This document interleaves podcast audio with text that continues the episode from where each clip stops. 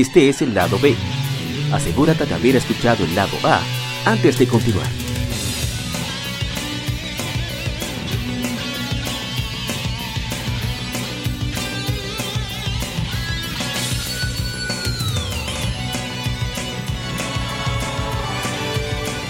Gamefemérides. Juegos y consolas de aniversario son comentados entre hechos y anécdotas.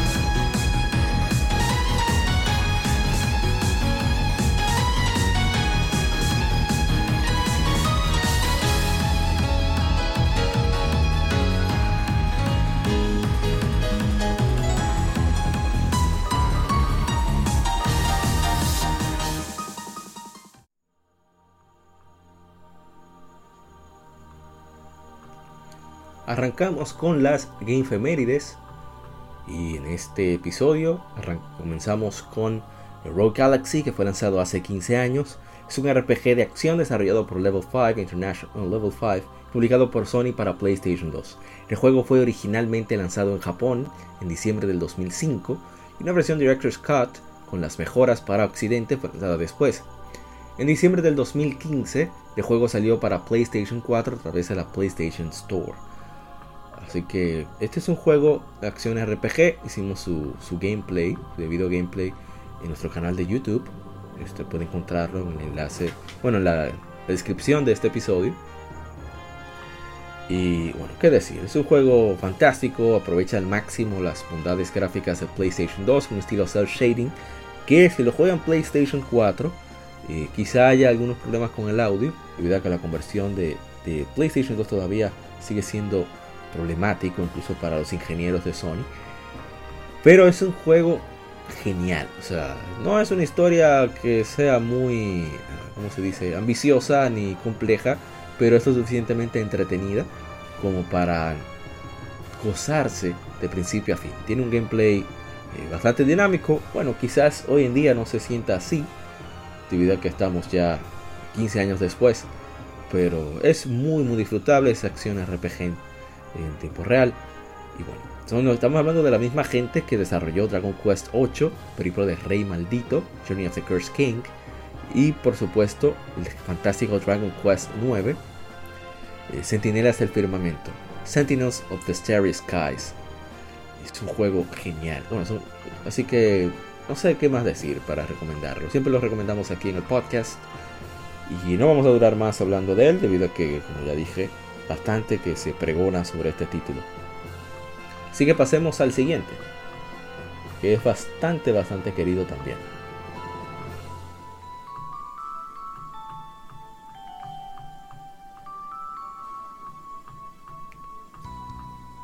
Este salió hace, me parece, 22 años.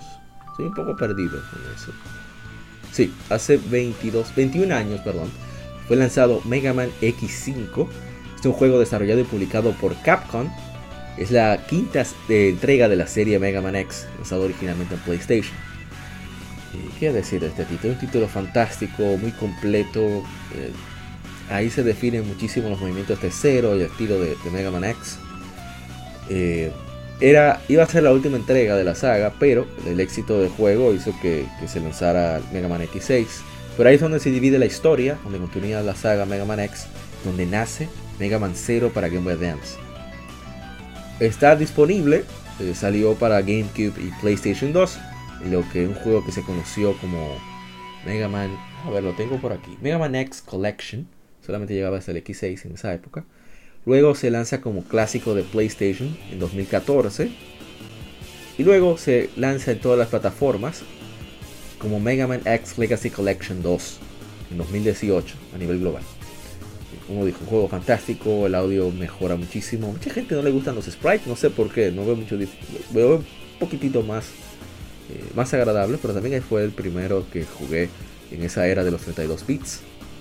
Y esta fue una de las causas de que yo soltara un poco a Nintendo y volviera a PlayStation a ver a mi querido Mega Man. Yo me lo había perdido durante toda la, genera la sexta generación, bueno, la quinta generación, perdón. Así que bueno, vamos a al que sigue. Ah, espera, creo que tenemos unos cuantos comentarios en Instagram. Facebook no veo. A ver, a ver, a ver. no, no hay en, Facebook, pero sí en Instagram. Está, a ver, a ver. Rob Retro Gaming dice, uno de mis favoritos, una delicia de juego. The Pixel Girl, muy buen juego. Dark Justice, Mega Man por fin se agacha y la música es lo máximo. Pero la vaina de Sigma volviendo a ahí otra vez ya empezó a ponerse trillada. Yo sé de los que no veo problema con eso. Ni siquiera con Ganon Legend of Zelda. Pero eso son cosas mías. Y a ver, Pozo Creativo nos da muchos thumbs up. Muchas gracias. Y Climb Sky, mi hermano Angel, nos dice, la estoy jugando ahora mismo. Muchas gracias por los likes y comentarios. Así que no olviden seguirnos en las redes sociales, Instagram, Twitter, Facebook. Publicamos casi a diario los títulos que están de aniversario como hashtag GameFemérides, Gameferides. Digo, Gamefemérides. Así que díganos por ahí. También estamos en Tumblr, si les interesa. Está todo completo. Y continuamos con el título siguiente. Que también es una maravilla que es la primera vez que lo ponemos acá. Y es que hace 5 años, apenas 5 años, que es nuestro límite, nuestro mínimo para ingresar en las Games Femérides. Hace 5 años se lanzó Demon Story Cyber Sleuth. Es un RPG por turnos desarrollado por Media Vision, que son los responsables de Wild Arms, por ejemplo. Y publicado por Bandai Namco para PlayStation Vita originalmente y PlayStation 4. Es el quinto juego de la serie Digimon Story, siguiendo Digimon Cross Wars, el primero en lanzarse en consolas caseras. El original salió un año antes en Japón para PlayStation Vita exclusivamente. A diferencia de otros de la serie, no tiene doblaje en inglés, teniendo las voces originales en japonés. Una secuela titulada Digimon Story Cyber Sleuth Hacker's Memory se lanzó en 2017 en Japón. El año siguiente llegó a, a Occidente en PlayStation Vita y PlayStation 4. En julio del 2019 se lanzó un port para Nintendo Switch y Windows junto al original. O sea, era un combo de ambos juegos. Y repito que es una delicia. Mucha gente no, no sé, no le agradó tanto. A mí me encantó, debido a que no esperaba. Llegué buscando, como dice ishidori buscando cobre y encontré oro. Me arriesgué con el juego y los visuales. El audio no es lo máximo, pero es bastante bueno. Y el hecho de los detalles que tiene en batalla el Digimon y el hecho de que utilicen locaciones reales para lo que sucede en el mundo de Digimon también me parece genial. Y es un juego cross-save, cross-play entre PlayStation Vita y PlayStation 4, lo cual lo hizo bastante llamativo para mí. De hecho, tengo ambas versiones. Que por cierto, estuvo de aniversario también, creo que debo mencionarlos. Mega Man Maverick Hunter X, hicimos su gameplay a través de YouTube, al igual que Sonic the Hedgehog 3, uno de mis juegos favoritos. También estuvo de aniversario, 27 años, Sonic the Hedgehog 3 y unos, a ver, 21 eh, años, ah, 20 años, no, 25, lo dije ahora mismo. Son tantos juegos que uno se pierde aquí. 20, a ver, 22 años Silent Hill, 15 años de Mega Man Maverick Hunter X, el remake de la entrega para Super Nintendo, que saliera para PlayStation Portable. Y seguimos con lo que sigue. Es un juego Ah, bueno, sigamos hablando de, de, Es un RPG por turnos, como ya dije, el, Demon Story Cyber Sleuth, con unos gráficos geniales, se deja jugar eh, bastante bien, es bien sencillo, pero tiene sus trucos. Algo que me gusta mucho, que ojalá y Pokémon copiara. Cosas de este juego que me gustaría que Pokémon copiara. Perdón, que, hay cosas de Pokémon que me gustaría que este juego copiara, como es el hecho de intercambiar, eh, más cosas que afecten pequeños detalles multijugador records de los demás y cosas así. Me gustaría que tuviera este juego. Pero hay cosas de este juego que debería copiar Pokémon. Por ejemplo, el hecho de que tu Pokémon que haya el tamaño real, por lo menos esté registrado entre los Digimon como se manifiestan.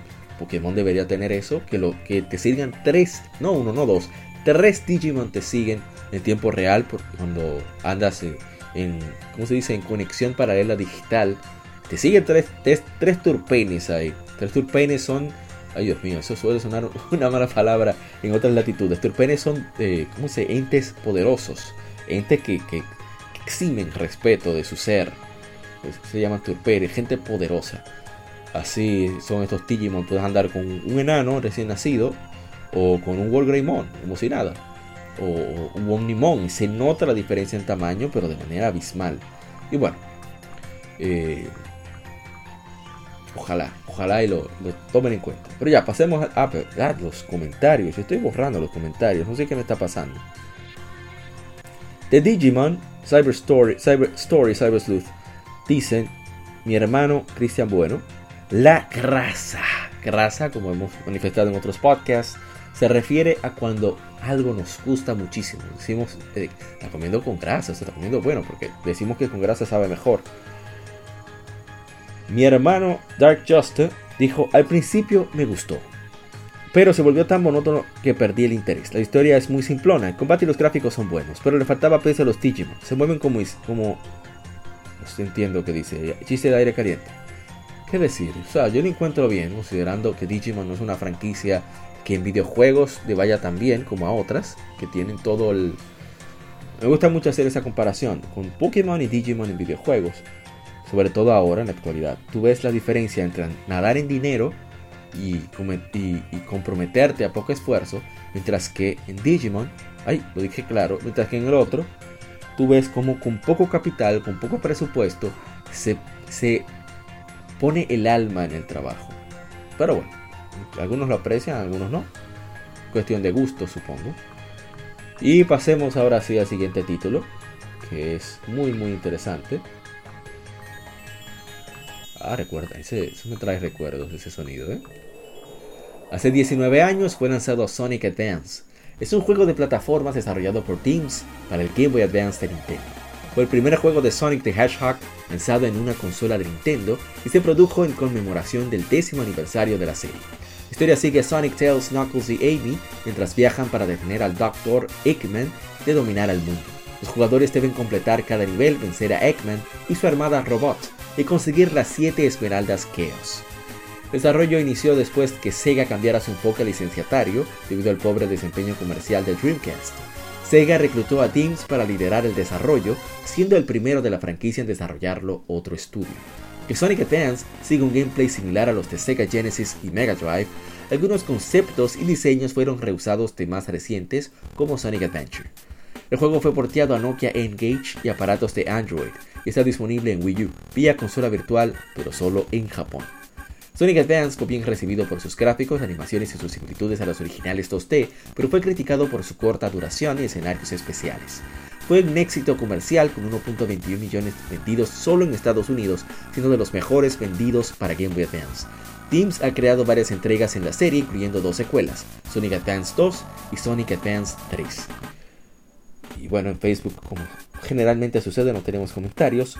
No siendo así en el caso de, nuestra publicación en Instagram, donde nuestro hermano Dark Justice se manifiesta nuevamente y nos dice, fantástico juego. Los gráficos no envejecen y el gameplay es siempre fluido. El audio es un poco... Esta es la primera de una grandiosa trilogía que debería considerarse un clásico, mostrando cómo refinar la tosca jugabilidad de los originales de Genesis. Pero ¿por qué tosca? O sea, eso se juega genial. Los juegos de Genesis. Mira, que yo lo jugué hace poco.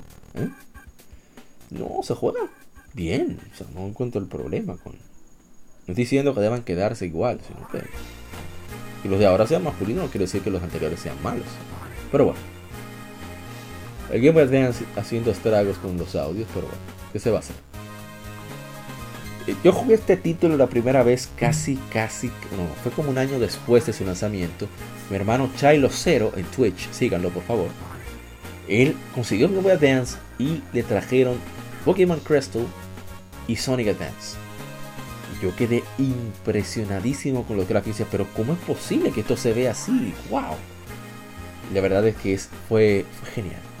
Fue una experiencia increíble el, hecho de ver a Sonic con, esa movilidad en, en Sonic Advance. O sea, era, como yo no pude jugar después, más allá de Sonic and Knuckles, para mí fue impresionante lo, lo viste en, Sonic Advance. Y bueno, voy a ahondar más con, en este título. Vamos a pasar a lo que sigue. Ah, estuvo de aniversario también Paper Mario, vigésimo aniversario de Paper Mario. Hicimos un stream muy, muy, digamos, intenso, debido a que fue comentado, probando a ver cómo nos iba, pero creo que no podremos hacer videos comentados por ahora. Vamos a esperar a ver eh, un tiempo más, más prudente, más tiempo eh, para cuidar nuestra salud debido a que quedamos muy, muy exhaustos después del stream. Así que mejor nos guardamos las energías para seguir haciendo podcast. Y bueno, eh, solo quería comentar, en nuestro canal de YouTube está el stream, este como de ahora, hacemos muchos comentarios, traducimos todo el texto mientras vamos jugando. Es la versión estadounidense. Y bueno, yo lo quería comentar eso. También Devil May Cry 4, cumplió 13 años.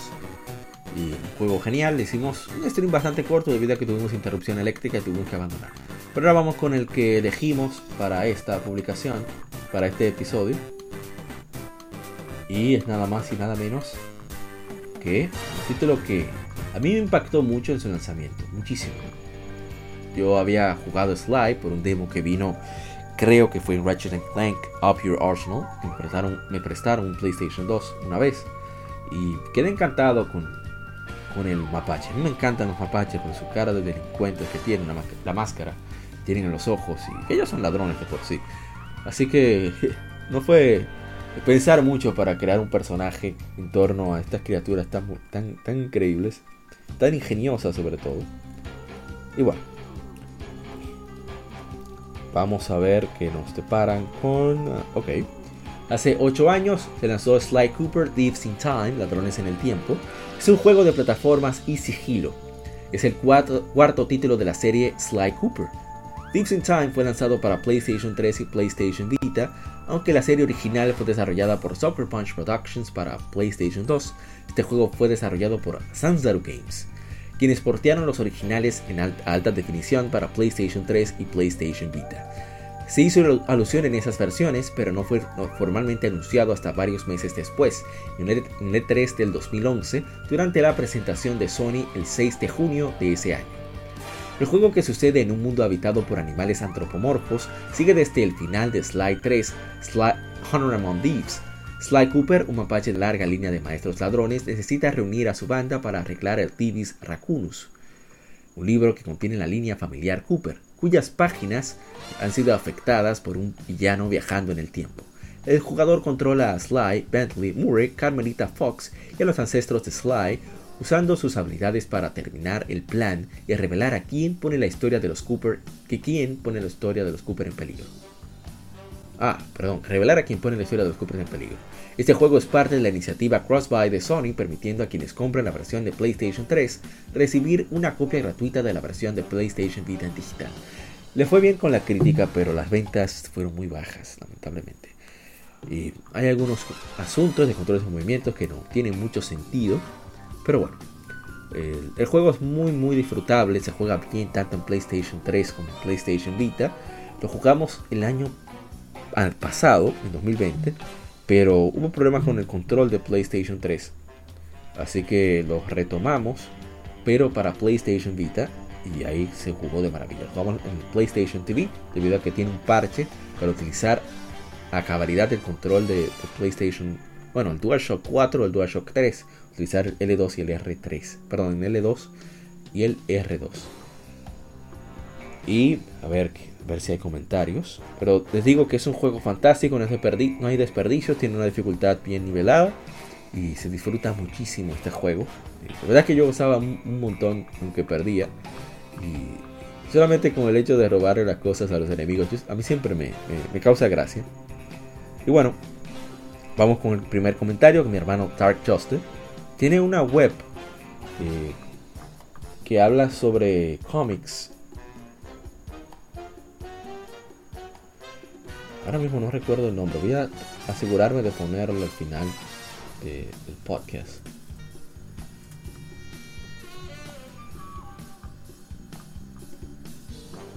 Bueno, él está en Cultura Cómica RD. Estoy buscando su, su, su blog. Él nos dice, fantástico juego, este tuvo más imaginación con los escenarios, pero no supera la calidad del segundo de la serie. Me hace falta, me gustaría que sigan haciendo juegos pero con un toque distinto. Ahí tuvimos una pequeña conversación y que estos juegos no son tan populares y demandan bastante presupuesto para realizarse debido a precisamente a ese tiempo que toma eh, sacarle provecho al sistema, el estilizado que tiene el juego y demás. Así que, bueno, ojalá que Sony, ahora que está, como decimos popularmente en nuestro país, Buchúa, eh, pueda darle chance a un Sly 5, que, es necesario un Sly 5.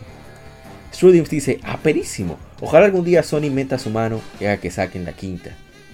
Y ahí dijimos, te rogamos, óyenos, porque de verdad que ansiamos que salga la siguiente entrega de, de este juego. Bueno, continuamos con el siguiente título que se nos había pasado, pero era porque nunca habían dado la fecha exacta. Capcom por fin la dio, así que la tuvimos que publicar unos años después. Bueno, también estuvieron de aniversario antes de pasar al siguiente juego. 15 años de Tales of Legendia, un RPG Bandai Namco para PlayStation 2. También Kingdoms of Amalur Reckoning, salió hace 9 años para PlayStation 3 y Xbox 360, así como Windows. Un RPG de acción tipo occidental, 7 años de Bravely Default eh, para Nintendo 3DS. Ay, se me olvidó uno que es muy importante. Bueno, no es este, pero hace 14 años llega Lunar Knights de, de Kojima Productions Economy para Nintendo 10. Y por supuesto, em, se me quedó el Fire Emblem Awakening, que salvó la saga, RPG táctico de Intelligent Systems para y Nintendo para el 3DS. Bueno, pues sigamos avanzando. Los, el siguiente Game. El siguiente Game perdón.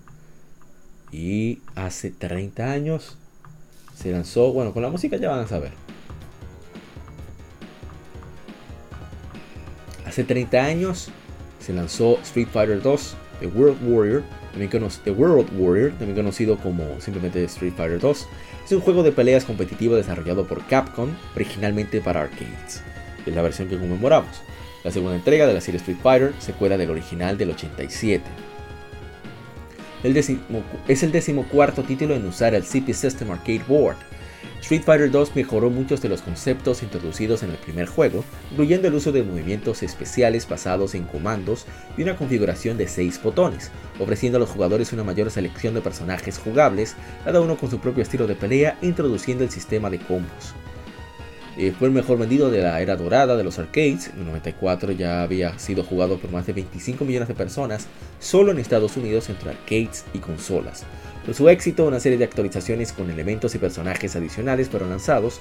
Todas las versiones de Street Fighter 2 vendieron más de 200.000 máquinas arcades aproximadamente y 15 millones de copias en todo el mundo y se dice que generó más de 10 billones en ingresos, siendo uno de los tres juegos que más han generado en todos los tiempos para 2017 y el mejor vendido de peleas en la historia hasta 2019 que salió Super Smash Bros. Ultimate.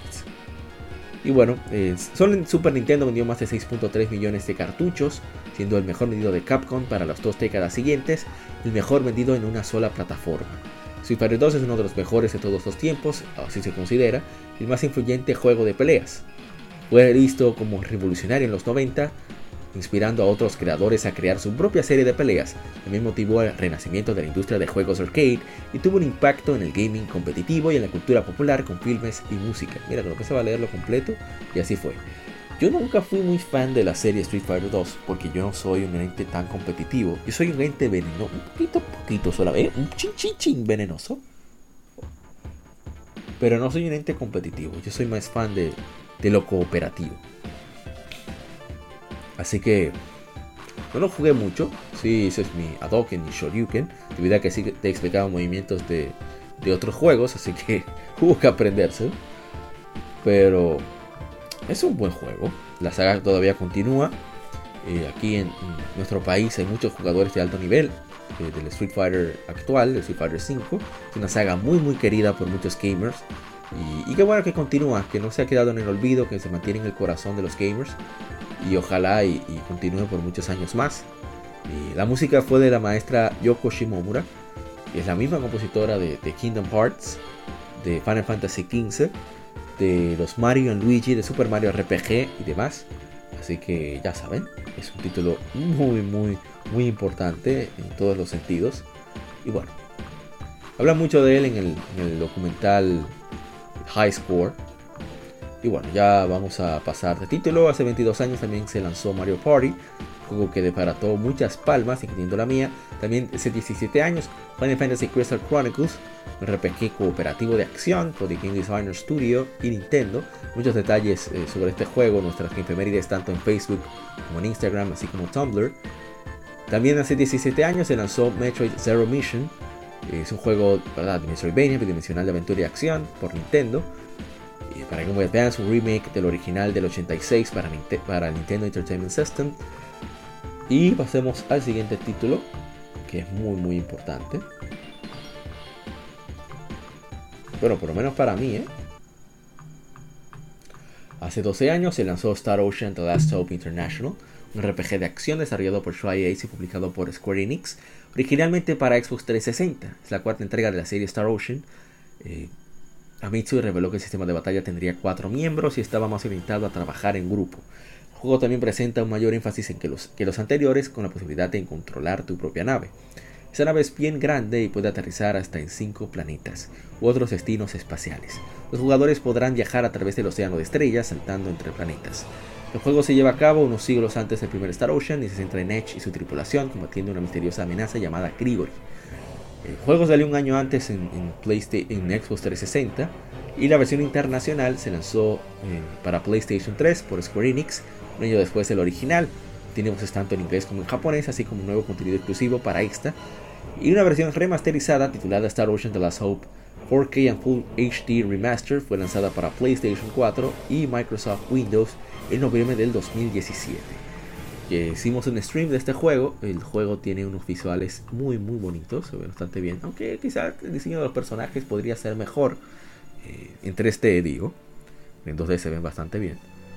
Y es muy entretenido, la historia como siempre no es eh, muy ambiciosa, mantiene simple. Trata de hacer unos cuantos plot twists, pero no funcionan para todos. Para mí es suficiente, suficientemente entretenida.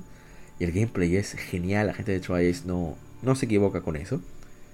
Y, bueno, eh, yo lo recomiendo mucho. Eh, aparece en especiales, no sé si actualmente lo está en la PlayStation Store, pero es la versión más óptima para adquirir. Y ojalá y lo disfruten. Eh, de verdad es un muy buen juego.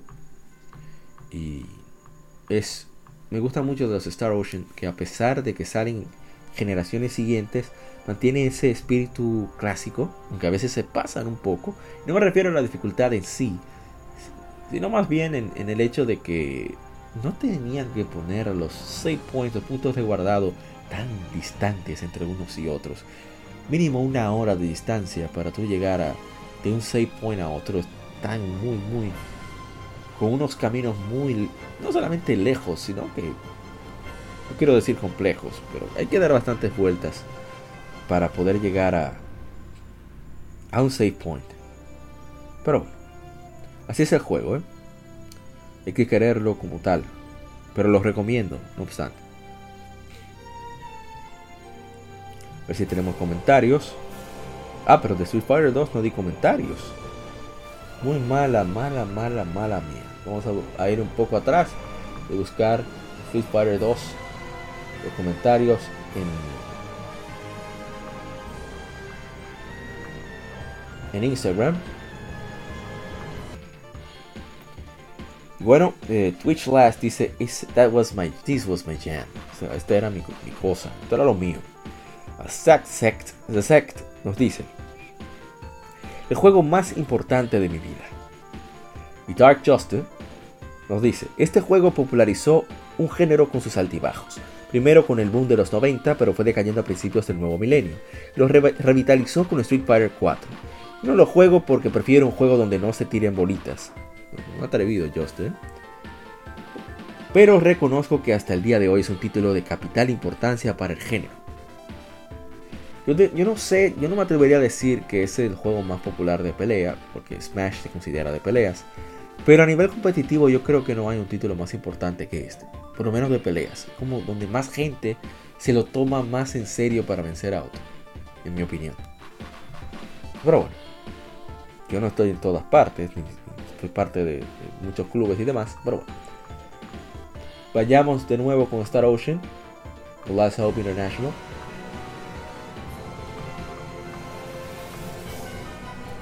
En los comentarios A ver, a ver, a ver. Sí, aquí están los comentarios. Eh, tenemos en los... Ah, no, no tenemos comentarios. Si yo dije buscando. ¿Qué pasó, papá? ¿Qué pasó ahí? ¿Qué pasó, papá? Pasemos entonces a... Bueno, hace 11 años también llegó Bioshock 2. FPS por 2K Marine. Publicado por 2K. Eh, también... Ah, pero este, este es vital. Este no podemos ir sin mencionarlo, ¿eh? Bueno, la música lo dice todo. Hace 24 años nos llegó Welcome to Mario Kart Select Player Select Match, ¿ok? Hace 24 años fue lanzado Mario Kart 64. Es un juego de carreras de go-kart desarrollado y publicado por Nintendo para Nintendo 64. Es el sucesor de Super Mario Kart para Super Nintendo y el segundo juego de la serie Mario Kart. Fue lanzado en la consola virtual de Wii U en 2007 y 2016 respectivamente. Entre los cambios respecto al original incluye un movimiento al diseño de pistas basados en polígonos en 3D, inclusión de multiplayer para hasta 4 jugadores. Eh, aquí están obviamente los personajes de la franquicia Super Mario, eh, con variedad de pistas, objetos que pueden obviamente darle en la madre a los oponentes o ayudar al usuario. El cambio a 3D permitió elementos de pistas imposibles con el modo 7 del jugador, eh, como cambios en elevación, puentes, muros, túneles y demás.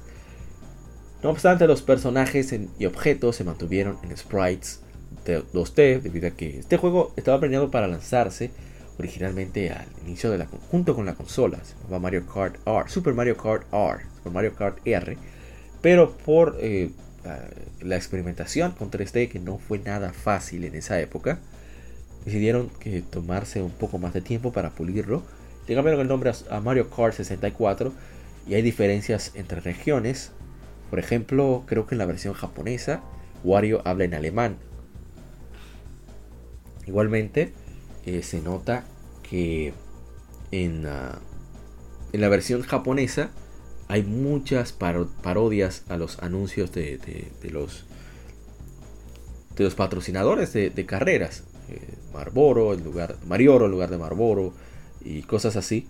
Eh, no solamente en los nombres, sino también en los diseños, en los logotipos. Entonces, para evitar problemas, mejor lo eliminaron la versión americana. Y bueno, pasemos a, mi, mi, canción favorita de, de Mario Kart 64. A ver, tenemos comentarios. Creo que en Facebook no hay. En Facebook la gente no nos, no interactúa tanto con nosotros. Pero bueno. En, ah, dice mi hermano Pozo Creativo, síganlo, él hace trabajos eh, por encargo, trabajos de, de, imagen, de, logos y demás. Dice clásico. Y mi hermano Dark Just te dice muy buen juego en su tiempo, injugable ahora. Yo no estoy de acuerdo, el juego se puede jugar. Lo que pasa es que los demás son mucho más cómodos, pero no es imposible de jugar. Más incómodo encuentro yo la versión de, de Super Mario Kart y me sorprende que mucha gente que no le gustó para nada el cambio a 3D yo nunca fui fan de Super Mario Kart, incluso, incluso en su época. Mejor dicho, antes de conocer Mario, Mario Kart 64. Pero este fue algo impactante. La primera vez que lo jugué fue eh, que andaba con un amigo, el hijo de, mi, padre, no, lo, tenía mucha confianza. Pero nos llevaron a un, famoso club de videojuegos. Y nos pusieron Mario Kart 64. Y, y fue, claro, obviamente me, pasaron el rolo, como dicen popularmente en nuestro país. Pero, eso quiere decir que me ganaron, pero por una ventaja increíble. Pero fue muy divertido. Eh, los visuales para mí era algo alucinante. yo solamente tenía un Sega Genesis. Mi vida había visto un Nintendo 64 o un PlayStation para esa época. Vamos del 98 aproximadamente. Y fue genial. Y luego ya se convirtió en lo conseguimos en nuestro coro, nuestro grupo de juegos. Y era un obligatorio los fines de semana, cada vez que había tiempo libre. Juntábamos a jugar y eso era horas y horas y horas en Mario Kart. Siempre he hecho esa anécdota, pero para quien no la, no han, no, no la han escuchado antes, que solíamos agarrar y juntarnos en la galería, en esa época se podía. Sacábamos el televisor, buscábamos los, los cuatro controles y en la galería jugábamos Mario Kart GoldenEye, Pokémon Stadium y lo que fuera multiplayer hasta Mario Party, pero horas y horas y horas, sobre todo en días de elecciones y, fechas festivas, porque en, elecciones y fechas festivas casi no había interrupción, no había interrupción eléctrica, era muy raro. Entonces ahí aprovechamos para quemarnos las pestañas, guayarnos las manos con, estos títulos y Mario Kart es un, verdadero clásico. Así que de verdad que le tengo mucho cariño a este juego. Hicimos su stream, corto tiempo pero se lo hicimos, donde nos reímos bastante, aunque obviamente sin comentario. Y ya casi terminando esta jornada de, de juegos en aniversario, otro que estuvo de aniversario fue Ropa que salió hace 7 años para PlayStation Vita, ahora está disponible en diferentes plataformas. Y vamos a pasar al que sigue, un subtítulo que personalmente me encanta.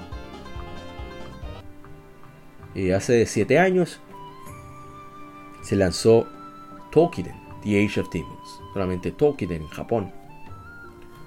Es un juego de acción RPG cooperativo desarrollado por Omega Force para PlayStation Vita. Koei Tecmo mostró el juego en el E3 2013, lanzándolo un año después. Una secuela titulada Tokiden 2 fue lanzada en 2017 para PlayStation Vita y PlayStation 4, después llegó también a Steam. Y es un título que me gusta mucho debido a que tiene mucho folclore japonés. Es inspirado en Monster Hunter, aprovecharon el hueco que dejó Monster Hunter en el mercado de PlayStation y lanzaron este juego que toma muchos de los elementos, eh, digamos, espirituales folclóricos y demás de, Japón, del Shinto, para ponerlo en, Monster Hunter, perdón, en este juego, que lo hizo Mega Force, los responsables de los Warriors, bueno, sí, de todos los Samurai Warriors, Dynasty Warriors, Hyrule Warriors, Dragon Quest Heroes, Persona Strikers y demás. El juego es muy chévere, quizás, no sea, para todo el mundo es un poco menos profundo que Monster Hunter, no, es menos profundo que Monster Hunter, pero es divertidísimo, sobre todo porque tiene un elemento histórico de fantasía que lo hace único y lo hace muy, muy especial.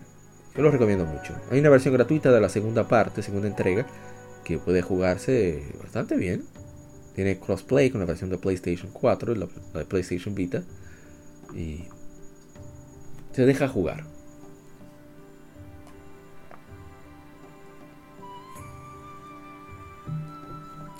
Vamos a ver si tenemos eh, comentarios. Oh, mira, más de los, de los que pensaba.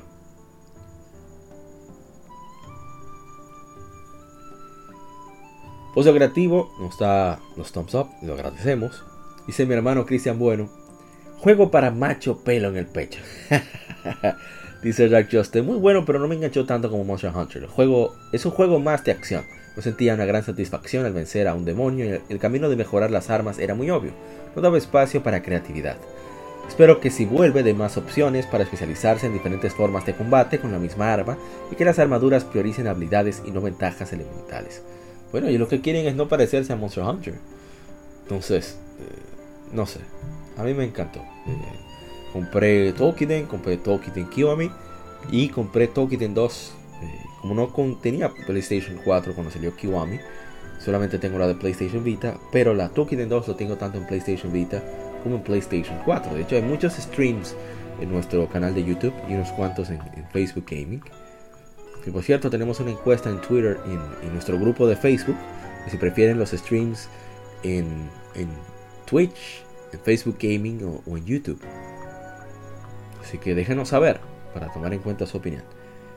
¿Qué más nos dice el Caster Gamer? Nos saluda, un saludo para ellos.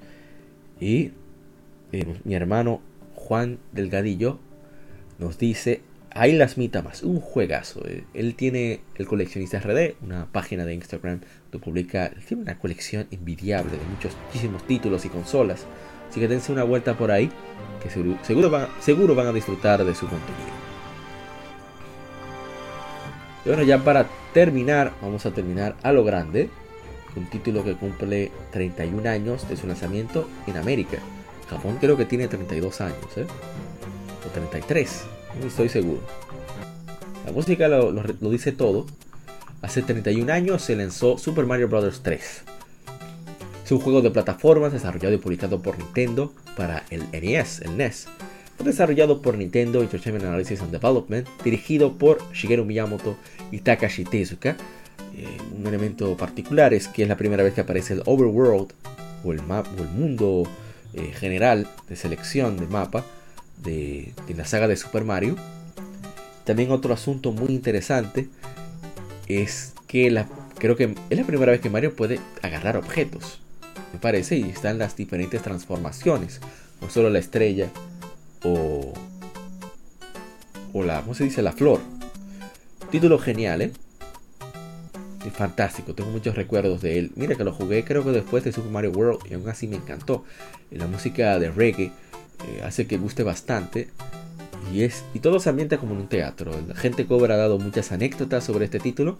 Nos ha contado sobre cómo y se iba a jugar a un Club Mega Man X y el hecho de que el juego funcionara en su Nintendo hizo que eh, detuviera todo y se dedicara a jugar esa maravilla que es, que es Super Mario Bros. 3. Vemos el stream a ver si jugamos la versión de Game Boy Advance que tiene algunos niveles ahí extra. Y bueno, eh, lanzaron remakes para Super Nintendo en el 93 así como en Game Boy Advance en 2003. Y ha sido relanzado en consola virtual de Wii, Nintendo 3DS, Wii U y Nintendo Switch. A ver si tenemos comentarios, no tenemos en Facebook. Una anécdota que tengo es que en un momento que estuve tendido, tenía alguna dolencia médica. Pero sí recuerdo que lo jugué mucho porque un primo me dejó su sistema NES con un reguero de juegos. Y estaba este, por supuesto. Juego fantástico. Vamos a ver los comentarios rápidamente. A ver, a ver, a ver, a ver. Oh, aquí están los comentarios. Dice mi hermano Climb Sky, el mejor de NES, de Nintendo. Dice Jake Sully 552, el real y el verdadero. Y Dark Justice, este videojuego es un triunfo para Nintendo. en esta entrega el equipo entregó cuerpo y alma para darnos una experiencia que influenciaría juegos hasta el día de hoy. Es la carta de despedida del NES diciendo que ya está bien, que todo, se, todo lo que han aprendido en programación se resume en este juego y que pueden cerrar este capítulo de la historia para los videojuegos de los videojuegos para, para pasar al próximo. Y bueno, no diría que es una despedida debido a que, bueno, digamos que fue en el 88 y comenzaron a trabajar en Super Mario World. Puede ser que sí, pero este juego salió un tiempo antes en, el, Famicom, allá en Japón. Pero es un juego maravilloso, ¿eh? que se puede jugar el original de NES, la música se escucha bien, a pesar de ser 8 bit. Y eso es difícil de lograr. Y es súper, súper recomendado. Y bueno, hasta aquí las Game Ah, bueno, otro más que no incluimos en la lista, pero que debemos mencionar, que es una joya, Hace 13 años se lanza Lost Odyssey, un RPG desarrollado por Miss Walker y Phil Plus, es para Xbox 360. Yo diría que es el verdadero Final Fantasy XIII que no nos dio Square Enix y lo dejaré ahí. Así que gracias por escucharnos hasta aquí. Pasaremos al tema de la semana que va a estar interesante. Esperamos que lo disfruten y sigan con nosotros aquí en Somos Legion, Somos Gamers, Legion Gamer Podcast. El gaming nos une.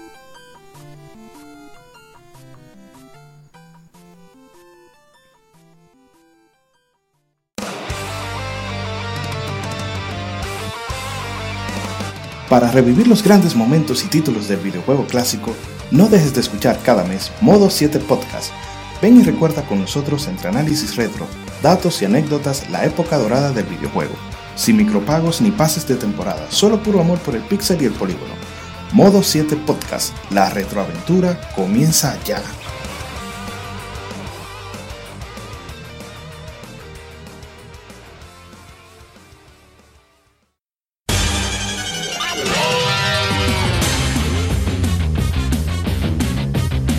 Puedes escuchar Legion Gamer Podcast en iBooks, Spotify, Tuning, iTunes, Google Podcast y demás plataformas de podcast de su preferencia, buscando Legion Gamer Podcast. Recuerda seguirnos en las redes sociales como arroba Legion Gamer RD.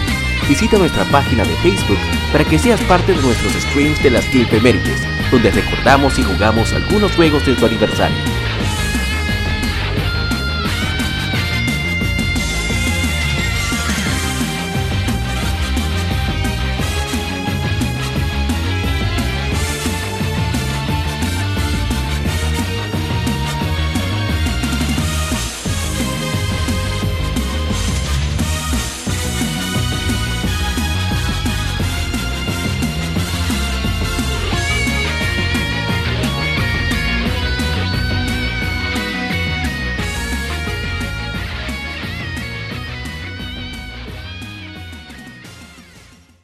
Tema de la semana. Un tópico o cuestión particular es debatido por la Legión.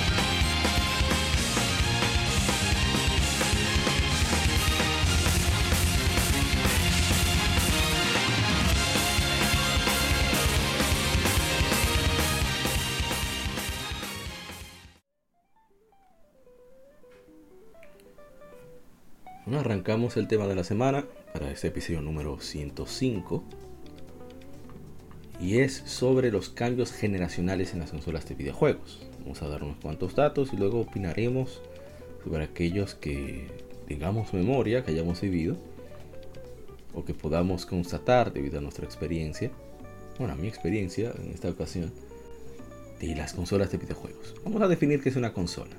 Una consola de videojuegos casera es una pieza de hardware electrónico prediseñado que está hecho para estar en un lugar fijo en el hogar, conectado a una pantalla, ya sea una televisión un monitor de computadora, hacia una fuente y a una fuente externa de poder para jugar videojuegos usando uno o más controles.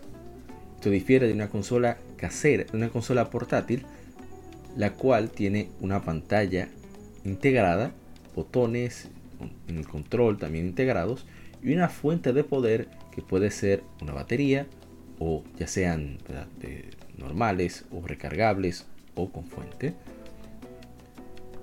El punto es que poco a poco las consolas se han convertido cada vez más en algo muy similar a las computadoras estándar con el tiempo debido a su diseño, componentes y demás igual que sus funcionalidades.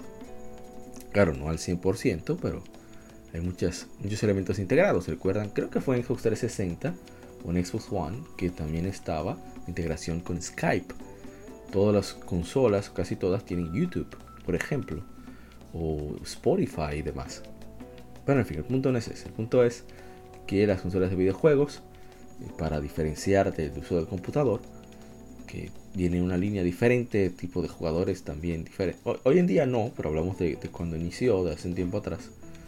Se, diferenciaban bastante, de manera muy clara. Bueno, vamos a pasar a la historia. La primera consola comercial de videojuegos fue el Magnavox Odyssey, desarrollado por el maestro, el doctor Ralph H. Baer, quien se comercializó en 1972.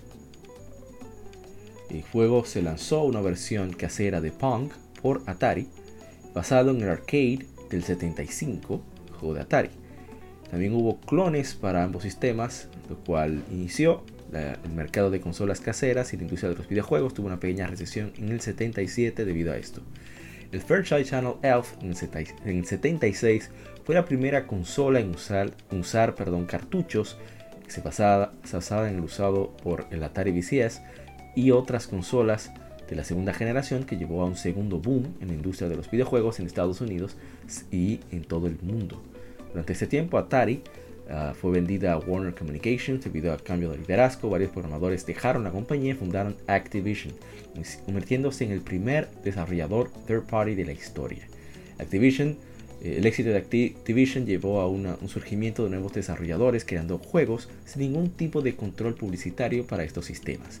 El mercado se llenó con muchos juegos de, calidad pobre, combinado con la popularidad de las computadoras personales la recesión económica de del inicio de los 80 llevó al primer gran crash de los videojuegos en el 83 en el mercado estadounidense. Luego Nintendo lanzó su consola Famicom en Japón ese año, llevó varios, varios pasos de cautela para limitar la protección de juegos a solo títulos licenciados y poder introducir el Famicom ya con, una nueva marca como Nintendo Entertainment System y en el 85 hacia el mercado estadounidense. El NES ayudó a revivir el mercado de consolas caseras le dio a Nintendo un dominio durante los finales de los 80. Vamos a dejarlo hasta ahí la parte de la historia. Vamos a pasar rápidamente por las generaciones. Bueno, la primera generación de consolas eh, que duró aproximadamente 12 años.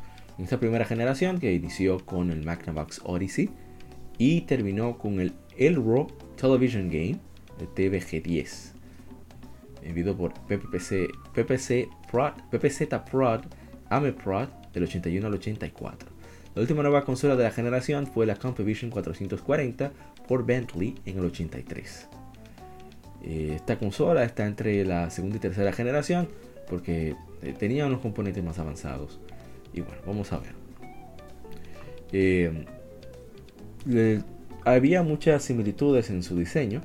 la primera consola de Nintendo fue, por ejemplo, el, TV Game 6, Color TV Game 6 mucha de la nueva tecnología que era desconocida al público de muchos elementos comunes en la televisión para indicar que se conectaba la televisión color indicando que las máquinas eran capaces de, mostrar desplegar colores ya que la, adopción a color todavía no era tan, tan popular de hecho yo jugué, la primera vez que yo jugué eh, Magical Quest starring Mickey Mouse eh, Mickey and Minnie que se jugaba de dos jugadores bueno era el juego de Mickey Mouse donde creo que lo hizo Capcom donde se cambiaban como la, el traje para tener habilidades diferentes. Ese juego fue una televisión a blanco y negro. Y estamos hablando de los 90. Así que aquí todavía tomó más tiempo para estandarizarse por completo las televisiones a color. No que no había o que eran inaccesibles, sino que la gente también mantuvo los televisores a blanco y negro por mucho tiempo. Ah, mira, ahí lo dice. Eh, juego, indicando que era algo que podía jugarse. Y deportes, debido a que eran títulos relacionados al punk, el cual eh, quedaba en el título deportivo. Y como número adicional eh, se indicaba la cantidad de diferentes juegos disponibles en el sistema, ya sea o solo era un número de modelos para diferenciarse de sistemas unos de otros. Porque antes, hasta el Fairchild, Channel F, no habían eh, cartuchos intercambiables en las consolas. Así que bueno, consolas idénticas, aquí unos ejemplos, estamos siguiendo el Wikipedia, el Binatone TV Master MK4 el 77, Mental Color TV Game 77, Tokyo Color 4, el Punk original eh, casero y el Sears Telegames en la versión de Sears. Y hay más ejemplos. Otros juegos consola fue el Manavax Odyssey, el original eh, tuvo el ITT Odyssey en Europa, e el Inter Electrónica S.A. que salió por Overcall en España en el 74. Ojalá hay amigos españoles nos corrijan si ese no es el caso. Y también se incluyó la, funcionalidad del Lycon. Luego hubo una saturación de mercado en el 77, debido a que había demasiadas consolas, demasiados juegos eh, que no involucraban mucho. Tuvo el Coleco Telstar Arcade, que tenía todas las consolas en uno, pero no tuvo éxito porque era ya demasiado. Entonces, el popular Atari 2600 y muchos más que estuvieron disponibles en el mercado también sufrieron este primer crash de los videojuegos en el 77, pero muchos se mantuvieron eh, en esto.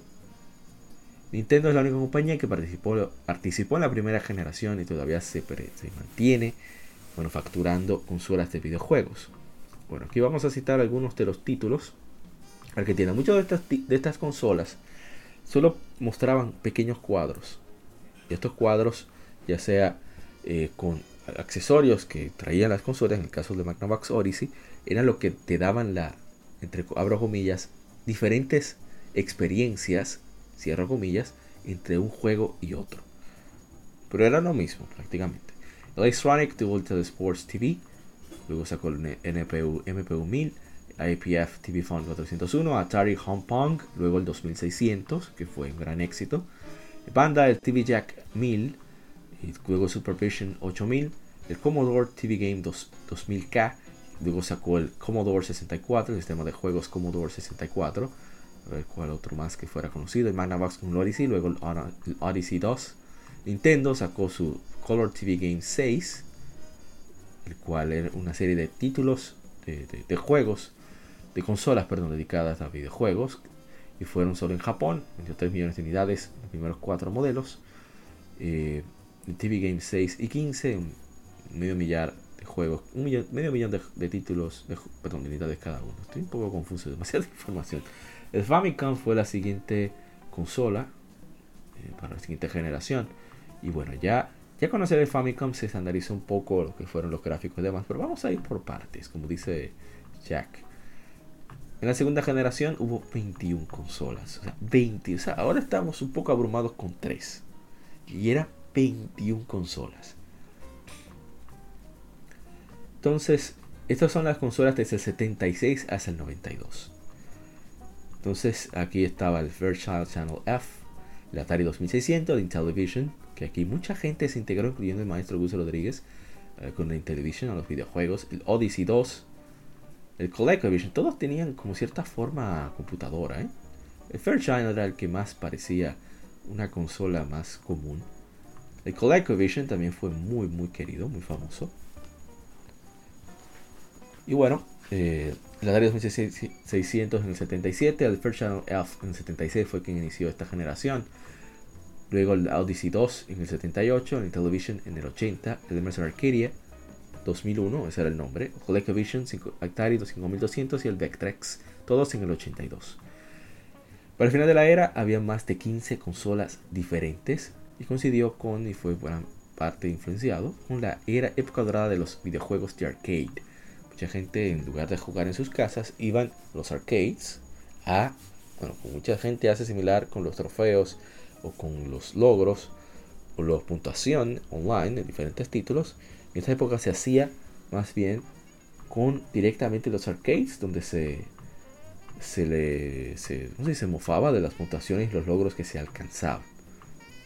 Ya se integraron después muchas más compañías como RCA, sacó su RCA Studio 2 que era competir con el Atari 2600 y fue donde surgieron la popularidad de los cartuchos Luego, eh, hasta un punto, ¿verdad? en los 90, donde ya los cartuchos cambiaron por discos ópticos, pero no hemos llegado ahí todavía.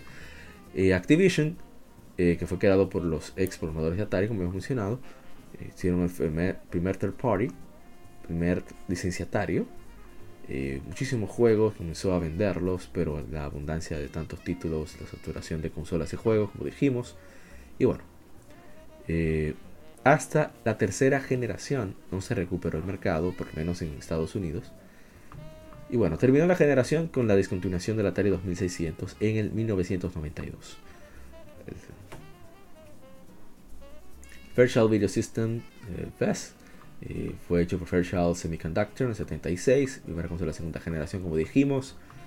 Eh, era basado en cartucho con el código directo ahí en el cartucho y también fue la consola tenía un botón de pausa, congelaba el juego, así no había necesidad de apagar la consola para detenerlo y no perder el progreso actual. Tuvo 26 títulos diferentes. El Atari 2600 de 5200, que era basado en un CPU. Eh, también era llamado el Video Computer System. Aquí esto fue importante porque hubo retrocompatibilidad. La primera consola con retrocompatibilidad. Y bueno, eh, a pesar de tener gráficos inferiores que el Television, le fue mucho mejor. Y vendió 30 millones de unidades, estamos hablando de, los 80, ¿eh? 70 a 80. Eso es algo impresionante. Luego 5200 para competir con el Intellivision, eh, pero hubo muy pocas ventas. Y bueno, eh, solamente dos años de soporte y finito. Audias Arcade en 77, solamente disponible por correo, no lo fue tan bien, lo hizo Bailey Home Library Computer. Bueno, así era como se le llamaba. Y bueno, eh, no le fue muy bien.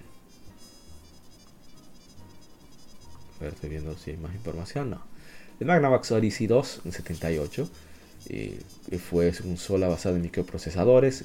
Lanzado, se lanzó en Estados Unidos y Canadá. Fue distribuido eh, por Philips en, Europa. Como el Philips G7000. tenía un sintetizador de, habla y, mostraba mejor música, efectos de sonidos y demás. Odyssey 2 también tuvo una tuvo algunos juegos instalados. Eh, algunos, algunos títulos venían con piezas aparte y demás para jugar los títulos. Y bueno, nunca se hizo tan popular, pero vendió, no vendió tan mal, 2 millones. Es el mejor vendido de la, de la generación y se descontinuó en el 84. Vision, que fue introducido por Mattel, eh, ¿qué decir? Eh, tenía supuestamente 16 bits, 16 eh, bits de, RAM, de registros. esto fue mucho antes de la llamada era de los 16 bits. Pero bueno, solamente había 10 bits de, ROM. Así que bueno, tenía tres canales distintivos de sonido. Fue la primera consola con eh, un direccional. una cruceta, claro, no la cruceta que conocemos, pero bueno. Era bastante interesante. Muy parecido a los de Genesis, en mi opinión, un poquito parecidos. Luego el ColecoVision, que fue por Coleco, en el 82, era más poderosa que los anteriores, como siempre sucede. La ventaja de sacar después, generalmente. Eh, hubo varios ports de arcade, viendo el Saxon de Sega. Luego vería eh, apoyo de, licenciatarios como Activision. Incluso Atari publicó aquí. También hubo, la, hubo un módulo que le permitía jugar títulos del Atari 2600. Lo que llevó a una demanda de parte de Atari, obviamente. Coleco fue víctima de. ColecoVision fue víctima del crash de los videojuegos del 83 lo que llevó a su descontinuación en el 85. Y por último el Backtracks, que saliera eh, con gráficos de vectores, tenía su propia pantalla. Eh, muchos arcades utilizaban esta tecnología y bueno, fue como le fue.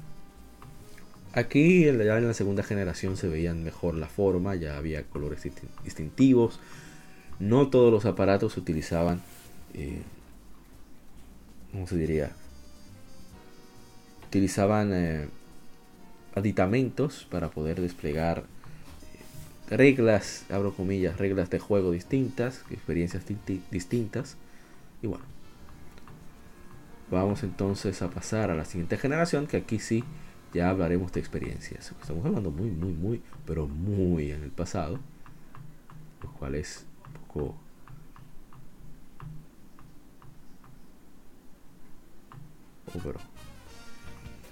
Vamos entonces a la... Ah, pero mira, hay unas cuantas consolas portátiles de la segunda generación.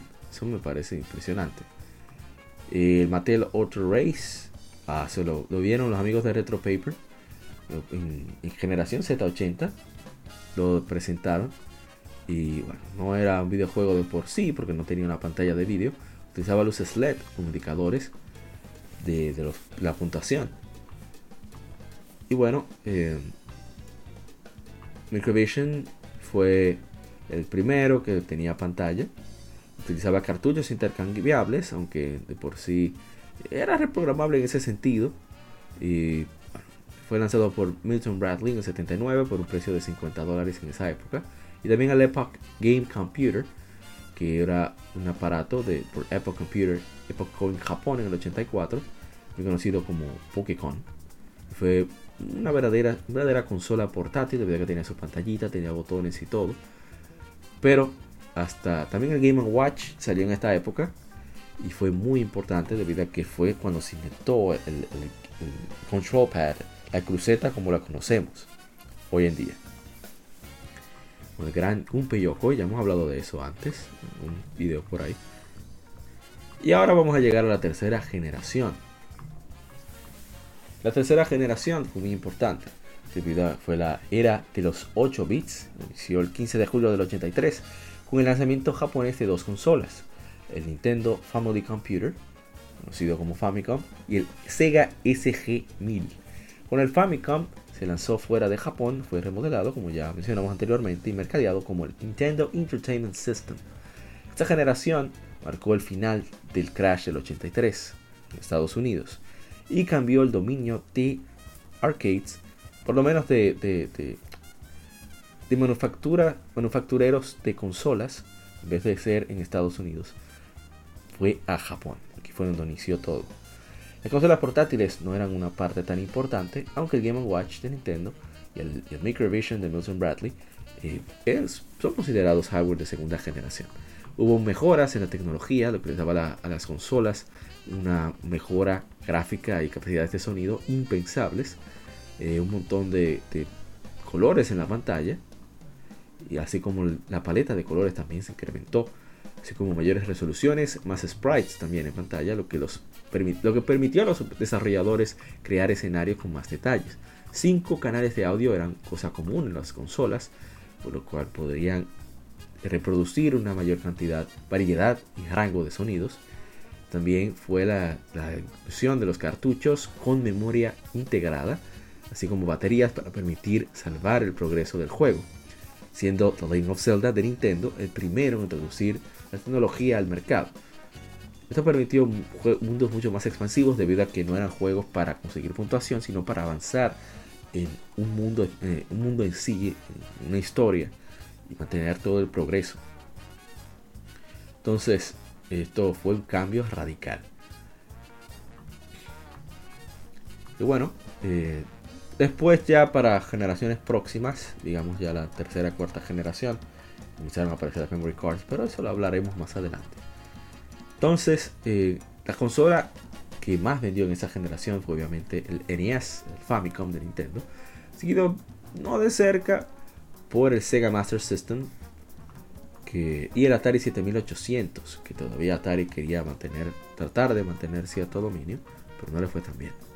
Eh, fue al final de la tercera generación donde comenzó a mercadearse con esto de los bits. Y luego se vio con la, cuarta generación, con los 16 bits, Sega Genesis y Super Nintendo, para diferenciarse de la generación anterior. Japón y América, esta generación fue dominada obviamente por el Famicom, aunque el Master System dominó el mercado brasilero, eh, con las ventas de Europa fue un poquito equilibrado en ese sentido. El final de la generación fue marcada por el surgimiento de las consolas de 16 bits. Obviamente la descontinuación del Famicom en septiembre, oigan cuándo, el 25 de septiembre de 2003. Por cierto, el colega, el hermano de, de Payadia, que en, arqueología iba a cometer el mismo error que el hermano eh, Trumpetman en, el podcast Modo 7 Podcast. Arqueología Nintendo, el Oye, la historia súper detallada sobre, sobre el, NES. Es más, desde el inicio de Nintendo. Así que pásense por ese podcast para que lo disfruten. Bueno, continúo. Eh, entonces, como decía, en el 2003 fue, que se, fue que se dejó de hacer. Y bueno, eh, en general, aquí fue donde comenzó a darse una dura competencia entre consolas, pero ya había cierta base que creó Nintendo para cuidarse de que sucediera el crash del 83, por eso establecieron ciertas normas limitando. O sea, se podía, no se podía ver tan mal el hecho de que te limitara la cantidad de, juegos que pudieras producir para asegurarse de que no se saturara el mercado y de que la calidad sea por lo menos aceptable. Aunque salieron muchísimos juegos malos como quieres, han seguido saliendo con el tiempo, porque es inevitable, pero por lo menos están cierto modo acabados, podríamos decir. Y bueno, Nintendo te intentó vender su consola como el Nintendo Advanced Video System, una consola con de todo, puerto infrarrojo, tenía su light gun incluido, en fin, de todo, pero nadie mostró interés en distribuir la consola en el 85 hasta que lanzaron el Nintendo Entertainment System. Y como ya como más como juguete y aparato aparte más que como consola de videojuegos debido al temor y el pavor que le tenía el mercado estadounidense a las consolas en sí pero no deja de ser eh, muy interesante esa parte de la historia. Pero bueno, vamos a dejar. Y el SG-1000, que bueno, eh, no le fue muy bien. El Master System tuvo mejor, tuvo mejor desempeño en ventas. Eh, el Mark III, como le llaman en Japón, tuvo unos cuantos juegos interesantes, muy buenos visuales. Pero bueno, en Brasil, como dijimos, siguió vendiéndose por muchísimo tiempo. Y a ver, hubo otros sistemas, el Video Pack que es, es 7400, eh, Mevision, el PB1000, Super Cassette Vision, BBC Bridge Companion y muchos más, el Semix, Halcyon, Dina, Family Computer Test System, que fue un, un aditamento para el NES que permitía usar una especie de disquetes para que los juegos pudieran grabar, por ejemplo, Japón y el juego fue reducir el costo, aumentar la memoria porque subió el precio del material para producir los, cartuchos, la memoria sobre todo, el ROM. Y, bueno, Japón intentaron buscarlo, pero al final no fue tan tan tan efectivo como se esperaba. También el Commodore 64, el Amstrad GX4000, el VTech Socrates. Mira, yo no sabía que VTech había lanzado una consola. Ah, creo que lo dijimos una vez, eso sí.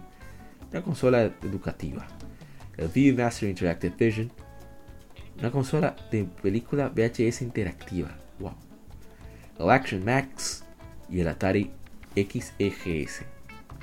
Pero bueno, para comparar, para que entiendan, el Nintendo Entertainment System vendió 61.91 millones de unidades y el Sega Master System 17.8 millones de unidades. En Japón 19.35 millones de unidades, mientras que en el resto del mundo un millón. Es increíble la cantidad. 8 millones en Brasil, Master System 2 millones en América. 34 millones, es el caso de Master System, 34 millones del Famicom, del Nintendo. Eh, es solo en, Estados, en las Américas, eso es impresionante. Pero bueno, el punto es que en esta generación ya comenzamos a ver historias más elaboradas, a pesar de que en el mundo de la PC, como había dicho, eh, ya vivían de, novelas gráficas visuales, digo, perdón, por texto y muchos títulos de, point and click, como le dicen, eh, muy, muy interesantes. Pero en el caso de las consolas, comenzó a reinar lo que serían los juegos de plataforma. Llega Super Mario Bros. Llega Castlevania. Castlevania, bueno, es su, propio, su propia cosa propia, su propio género, por así decirlo, incluso desde esa época tenía sus particularidades.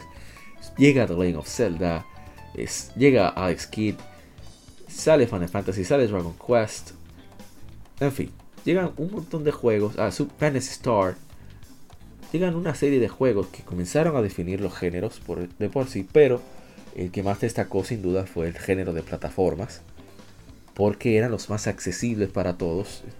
ya vivimos de la, de la, costumbre de Donkey Kong, donde no que surge género, pero sí se fue, fue tomando forma hasta que ya se definió con el primer Super Mario Bros. Y qué decir, hay muchos de esos títulos que pueden disfrutarse hoy en día sin que nos cause, ¿verdad? Eh, nos corten los ojos por sus visuales, aquellos que no los disfrutamos tanto en su época. En mi caso fue un poco más tarde, como sucedió a muchos en nuestra región, en Latinoamérica pero yo gocé mucho de Mario Brothers, de The Legend of Zelda, de Mega Man.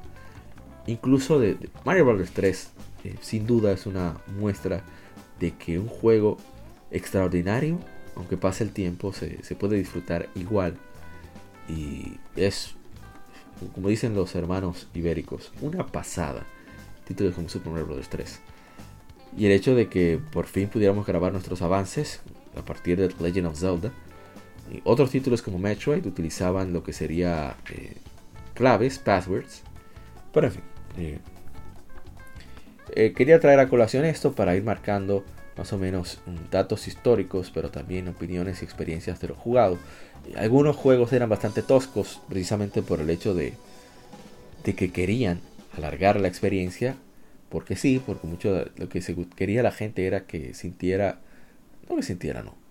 Dos cosas alargar la experiencia, requiriendo mucha memorización, a veces injusta en muchos casos, pero también que verte obligado a comprar o a llamar por teléfono, porque el negocio no era solamente vender el juego, era venderte la ayuda, entre comillas. Así que en esa época surge Nintendo Power, surgen muchas revistas de videojuegos ya especializadas en sí. Los videojuegos se trataban en ciertas publicaciones de ocio en particular, pero no eh, de manera, no quiero decir profunda, pero más específica, como cuando comenzaron a surgir revistas especializadas. Y, y fue definitivamente a partir de, aquí donde comenzamos a ver más y más eh, franquicias que todavía se mantienen hoy en día. En este mes de febrero cumple 35 años Legend of Zelda, el año pasado, creo que fue en noviembre, cumplió 35 Super Mario Bros. Y así y Sonic the Hedgehog, que es para la siguiente generación, para la cuarta generación, surge al cumplir 30 años. Así que eh, creo que es un tema que, va a ser interesante, va a ser, pretendemos que sea una serie de, temas. Lamentable en este episodio estoy, está solo un servidor y esperamos que, que se integren los demás miembros del podcast. Y vamos a dejarlo hasta aquí para para dejar un poco más abierto lo de la tercera generación, así mis compañeros pueden dar su, contar su experiencia cuando sea posible. Como dije, yo lo pude jugar mucho, eh, disfruté mucho de los títulos, pero se sentía como ese afán de, quererte vender la guía y demás. Incluso surgieron, surgieron hasta libros titulados Cómo ganar en juegos de Nintendo. Así mismo, How to Win at Nintendo Titles, algo así. Muy interesantes, no obstante. ¿eh? Y bueno, vamos a dejar hasta aquí este episodio número 105 de Somos Legion, Somos Gamers, Legion Gamer Podcast, el gaming nos une. Soy Apa y como siempre agradecer mucho su, su sintonía. Nuestro podcast está en iBooks, Spotify, Google Podcasts, Apple Podcasts, Tuning y demás, demás plataformas de tu preferencia, así como hasta en YouTube estamos como Legion Gamer Podcast. Puedes buscarnos por ahí, Legion Gamer RD. Estamos en Twitter e Instagram como RD, aparte de Facebook, donde publicamos casi a diario títulos que están de aniversario con el hashtag GameFemérides, GameFemérides. ¿Qué más me faltaba? Saludar a mi hermano, felicitar a mi hermano Malasunto del podcast que pierde entrega, que se ha, se ha integrado a la Tempest League, uno de los, de los casters, de los narradores de los eventos de esports, lo cual me alegra muchísimo que nos represente, al igual que el hermano Headline. Muy bien por ellos, su representación quisqueyana en el mundo de los esports, ya de parte del lado de producción, que hizo siempre importante, aparte del lado de los jugadores. ¿Y qué más le toca felicitar? Bueno, un saludo también a la gente de Retroact Entertainment, el hermano Brian Martínez de Retro Gamer 1412, que han tenido un concurso con el hermano pressstart.es y demás eh, páginas importantes de, Instagram de los Golden Game Awards 2021, cual pudimos compartir con ellos, nos dieron el privilegio de, votar al lado de los jueces, del jurado, de, diferentes categorías, eh, pero elegidos por, por gamers. Así que por también estuvo abierto al público, le agradezco muchísimo la, la, consideración. Y bueno, esperamos que se repita, que sea mejor para el próximo año. Que va bastante bien. Y nada, vamos a dejar ya hasta aquí, que me he extendido bastante. Y de nuevo, mil gracias por, su sintonía, por la interacción, a, todos los que han escrito en, los en las publicaciones de Instagram y Facebook, quienes han compartido eh, nuestro contenido y demás, y se han entrado al stream, aunque sea por curiosidad. Muchas gracias. Y, soy Apa, esperamos vernos la próxima. Y recuerden cuidarse mucho y que siga el vicio. Bye bye. Somos Legion, somos gamers. Legion Gamer Podcast. El gaming nos une.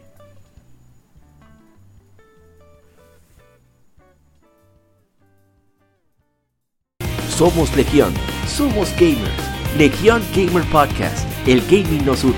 Un podcast diferente para gamers únicos, noticias interesantes, historia del gaming y mucho más para mantenerte al tanto del actual como del pasado.